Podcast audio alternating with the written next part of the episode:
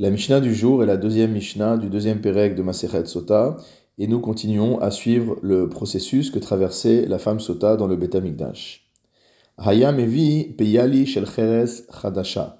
Le Kohen apportait un ustensile en terre cuite, neuf.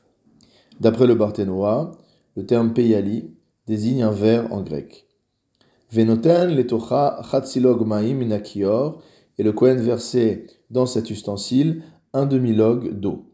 Cette eau venait du kior, c'est-à-dire du bassin utilisé par les Kohanim pour se purifier les mains et les pieds. Rabbi Yehuda Omer Revi'it. D'après Rabbi Yehuda, c'est la moitié qu'il faut mettre, donc Revi'it, un quart de log d'eau uniquement. Pourquoi Rabbi Yehuda demande-t-il une quantité inférieure d'eau? Keshem Shememaet Baktav, Kach Memaet.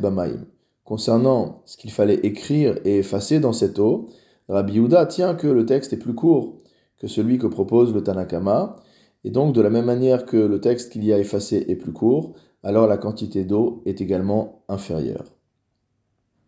Nichnas la Echal, Ufana limino. Le Kohen rentre dans le Echal, c'est-à-dire dans le Kodesh, Ufana limino, et tourne vers la droite.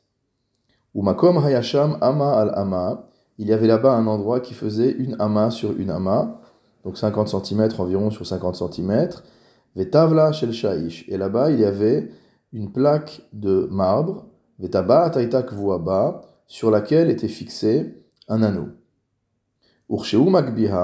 Et lorsque le Kohen soulevait cette plaque, Notel afar mitarteha, ça lui permettait de prendre de la terre qu'il y avait en dessous de cette plaque, Venoten, et il versait cette quantité de terre dans l'eau qui se trouvait dans l'ustensile en terre cuite, Kede Shierae Alamaim, de manière à ce que cela soit visible dans l'eau, que euh, cette terre ne soit pas entièrement diluée, qu'on voit que la terre a été versée dans l'eau.